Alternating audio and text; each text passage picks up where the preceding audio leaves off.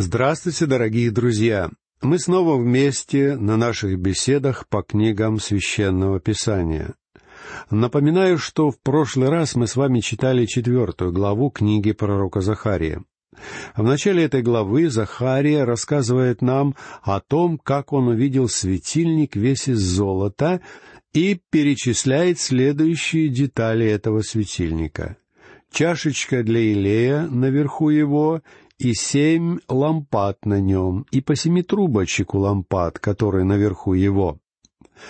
Светильник является символом израильского народа, ведь в будущем израильский народ, как яркий светильник, будет свидетельствовать о Боге перед всем миром. Но этот светильник символизирует не только израильский народ. Он символизирует Христа. Именно Христос дает свет миру и образ светильника, вероятно, лучше и полнее всех предметов скинии характеризует именно Христа. А лампы, полные масла, символизируют Святой Дух. И невозможно описать Святого Духа лучше, чем сравнив его с елеем для лампы. Захария пишет о светильнике «И чашечка для елея наверху его». Такого вы не найдете в указаниях, которые были даны Моисею по поводу первого светильника. Здесь чашечка наверху светильника — это емкость с маслом, расположенная над всеми семью лампами, так что из этой чаши масло стекает вниз во все лампы. И это масло — важная часть видения Захарии, ведь елей в Писании символизирует Святого Духа. А далее в третьем стихе четвертой главы Захария упоминает еще и другие особенности светильника.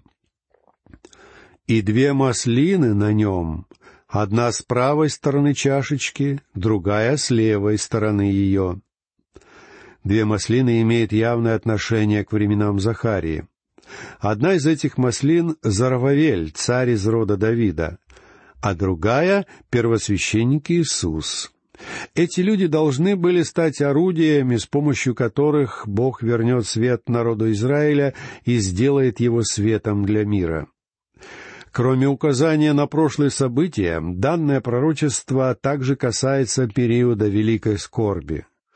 Это становится ясно из книги Откровения, глава одиннадцатая, стихи третий и четвертый, где сказано «И дам двум свидетелям моим, и они будут пророчествовать тысячу двести шестьдесят дней, будучи обличены во вретище. Это суть две маслины и два светильника, стоящие пред Богом земли». Как видим, в книге Откровения также упоминаются эти две маслины — в период великой скорби на земле не будет свидетелей Божьих, потому что Бог на это краткое время позволит Антихристу заградить уста всем свидетелям на земле, кроме этих двоих. Бог говорит, что о нем всегда будут свидетельствовать хотя бы двое, и никогда не будет такого, что Бог останется без единого свидетеля. И вот в этот период период страшной скорби будет два человека, которые станут свидетельствовать о Боге. Есть множество мнений о том, кто будут эти люди. Я думаю, что одним из них может быть Илия, но я не знаю, кто будет другим. Енох, Моисей, Иоанн Креститель или кто-то еще. Однако неважно, кто именно они будут. В любом случае у Бога будут два свидетеля, и они будут говорить силой Святого Духа в те дни. Это будут свидетели Бога. Они станут в будущем Его орудием, как в дни пророка Захарии орудием Божьим в Святой Земле были Зарававель и Иисус. Настанет время, когда народ Израиля будет свидетельствовать именно так, как угодно Богу. В прошлом Израилю не удалось выполнить свое предназначение, а церкви пока не удается полностью сделать это сегодня. Христос велел нам идти в мир и нести благую весть. Но во многих местах мира люди еще не слышали свидетельства о спасении Христовом. Таково состояние с провозглашением Слова Божьего и Божьего спасения в наши дни. И людям просто жизненно необходим светильник, освещающий их души светом с неба. Захария, увидевший светильник, спрашивает ангела, что значит это видение. И ангел объясняет ему значение видения в стихе шестом. Тогда отвечал он и сказал мне так. Это слово Господа к Зарававелю, выражающее «Не воинством и не силою, но духом моим», — говорит Господь Саваоф. Таким образом, видение представляет собой послание Бога к Зарававелю. Зарававель был гражданской властью Иерусалима, тогда как первосвященник Иисус был религиозной властью. Зарававель был главой колена Иуды в момент возвращения в Иерусалим после семидесяти лет Вавилонского плена. Он привел первую группу иудеев обратно на родину, как описывается в книге Ездры. Великим делом Зарававеля было восстановление храма. Но работа была приостановлена из-за внешних препятствий и внутреннего разочарования. Бог посылает это видение, чтобы поддержать Зарвавеля, укрепить его веру. Это видение было очень важно для него, но оно важно и для нас с вами сегодня. Друзья мои, если в наших начинаниях не участвует Божий Дух, они бесполезны, потому что Богу не нужны произведения нашей силы или ума. Мы хвалим умных проповедников, которые замечательно составляют проповеди. Но служение Богу происходит не так. Иной умный проповедник оказывается опасным человеком. Мысли умного человека могут быть направлены не в том направлении. И это может создать колоссальные проблемы среди народа Божьего. Мне часто приходилось наблюдать за своего рода религиозным рэкетом, когда умные проповедники пытались привлечь людей в церковь своим краснобайством и умением поставить собеседника в тупик, а не спасением и милостью, которые даровал нам Бог. И слушая этих умных проповедников, я даже не имел возможности выступить, потому что люди меня неправильно вы поняли. У нас есть умные проповедники, которые умело строят отношения с людьми. Они хорошие администраторы, славные люди, очень обаятельные и привлекательные. Но Бог осуществляет свои замыслы не с помощью человеческих талантов, не воинством и не силою, но духом моим, говорит Господь Саваоф. И я готов пояснить эту мысль на личном примере.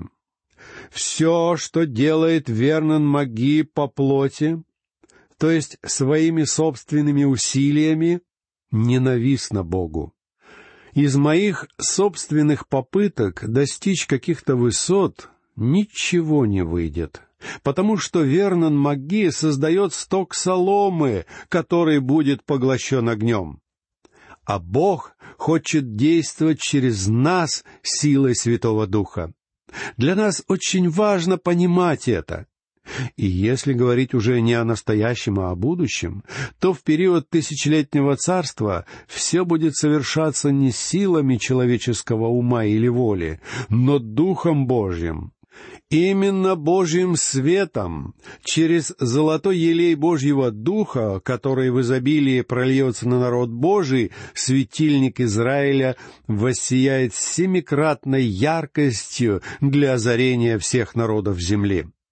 Это поистине великое обетование, и Бог исполнит его, как и обещал. Во времена Захария вернувшиеся на родину Иудеи нуждались в ободрении потому что им мешали враги, их терзали сомнения и страхи. Вот почему Бог послал Захаре это видение, слово Господа для Зарававеля. Бог хотел ободрить иудейского правителя и указать ему верное направление действий. Давайте прочитаем, что написано в седьмом стихе четвертой главы книги пророка Захарии. «Кто ты, великая гора перед Зарававелем? Ты равнина, и вынесет он краеугольный камень при шумных восклицаниях, благодать, благодать на нем. Кто ты, великая гора перед Зарававелем, читаем мы здесь. Гора символизирует оппозицию. Это видение показывает иудеям, что Зарававель сильнее, чем гора оппозиции. Господь Иисус тоже использовал образ горы в таком же смысле. В 17 главе от Матфея, стих 20, он говорит своим ученикам, «Если вы будете иметь веру с горчишное зерно и скажете горе сей, перейди отсюда туда, и она перейдет, и ничего не будет невозможного для вас».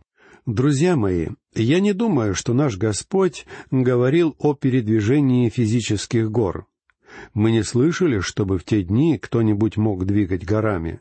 Но вера, которая движет горами, это вера, которая устраняет препятствия и тех, кто мешает служению Богу. Вот о чем идет речь у Захарии. Божий храм будет построен, несмотря на то, что сегодня это кажется невозможным. И вынесет он краеугольный камень при шумных восклицаниях «Благодать, благодать на нем», написано здесь. Краеугольный камень — это последний камень, которым завершается строительство здания. Бог говорит, что храм будет построен под радостные крики и приветствия народа.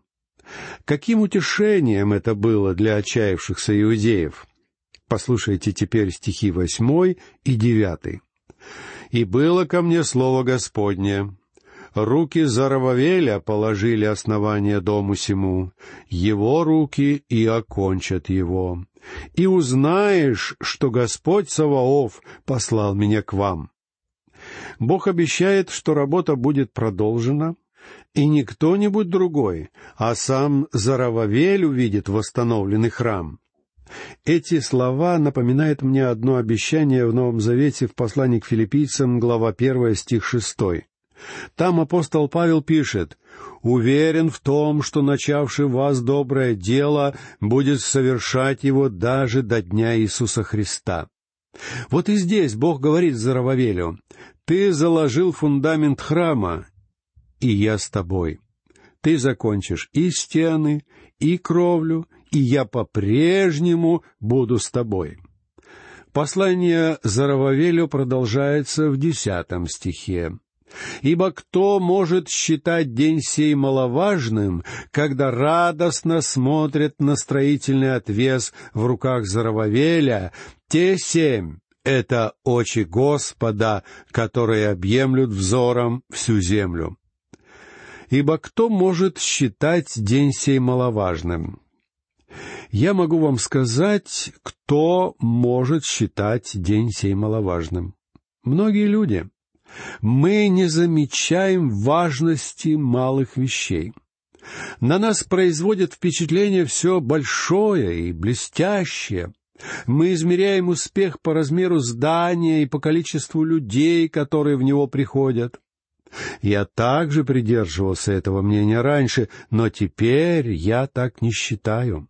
Мне кажется, что сегодня Господь работает незаметно и в спокойных местах а не там, где много рекламы, шума и суеты.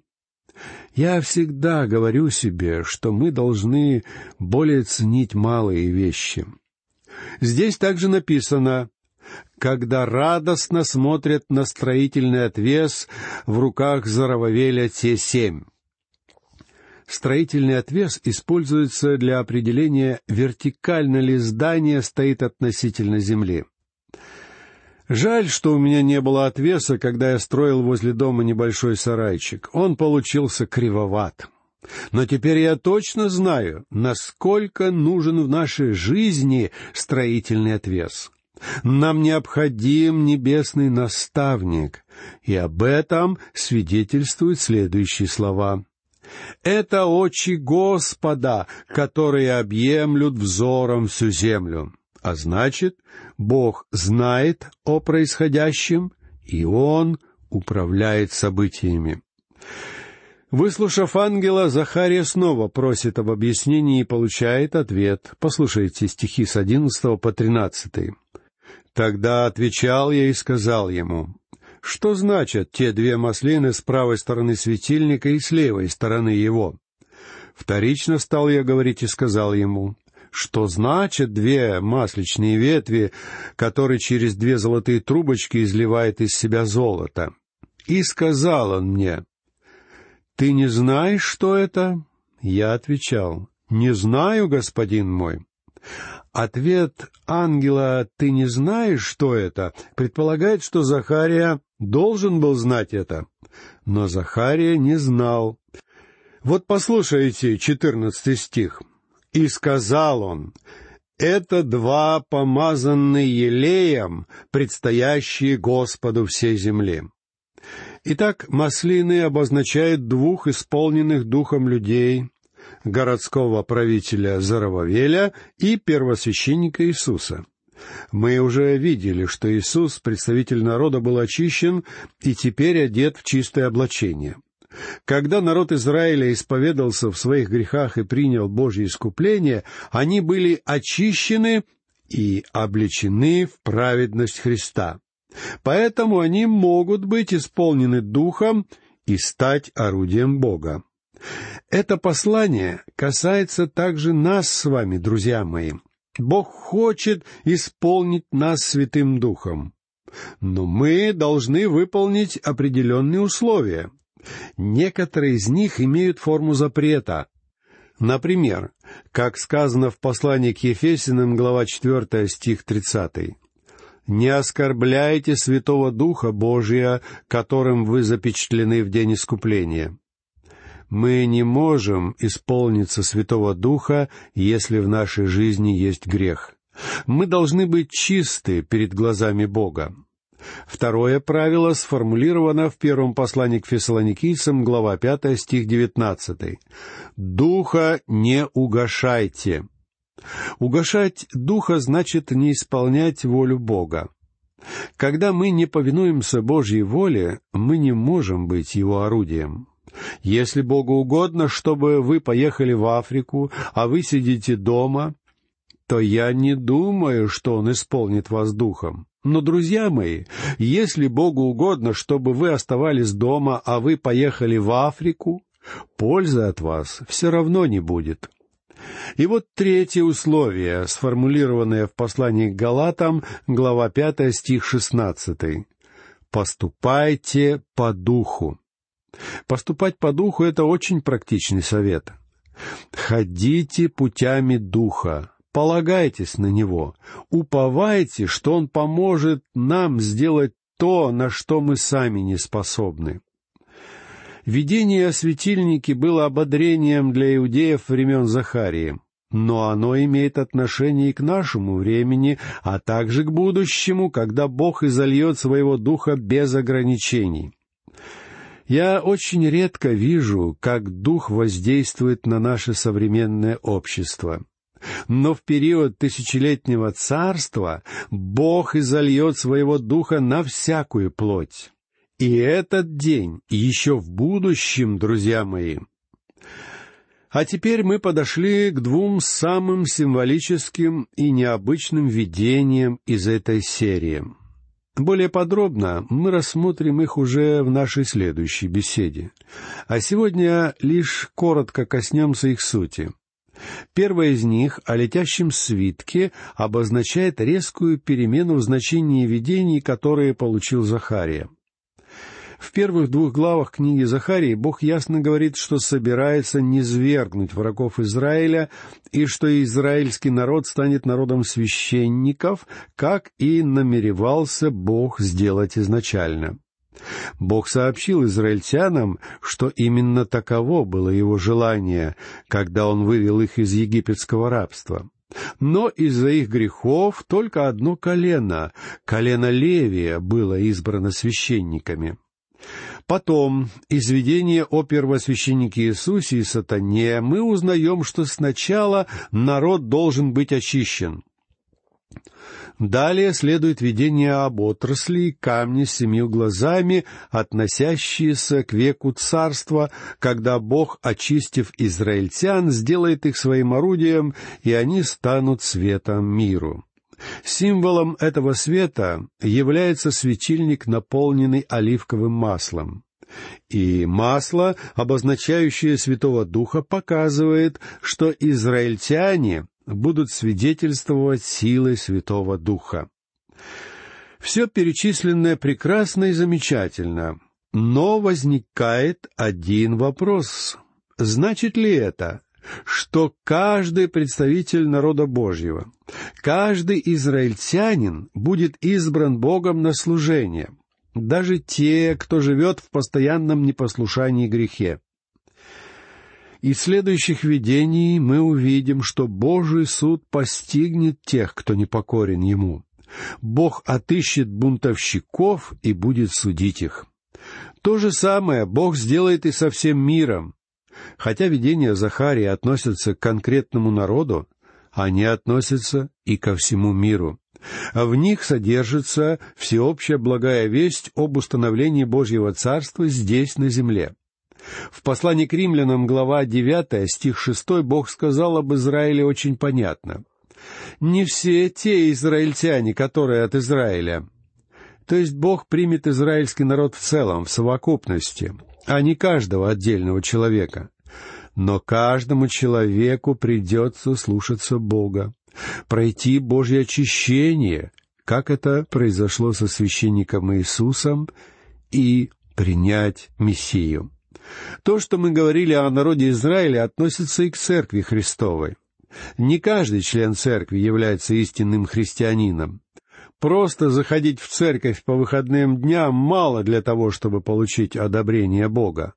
Настанет день, когда верующие будут отделены от неверующих. Это великое разделение произойдет в день восхищения церкви а отделение народа Израиля от остальных народов земли произойдет в момент второго пришествия Христа, когда Он соберет своих избранных в Своем Царстве. Потом будет суд, и сатана будет скован на тысячу лет. Вот о чем говорится в стихах из пятой главы, которые мы будем читать в следующий раз. Захария предназначил свое пророчество для ободрения благочестивых израильтян, живших в его время. Но его слова должны служить ободрением и для сегодняшних верующих. И этими словами я хочу закончить нашу сегодняшнюю беседу. В следующий раз мы обратимся к пятой главе книги пророка Захарии, а сейчас я прощаюсь с вами. Всего вам доброго, до новых встреч!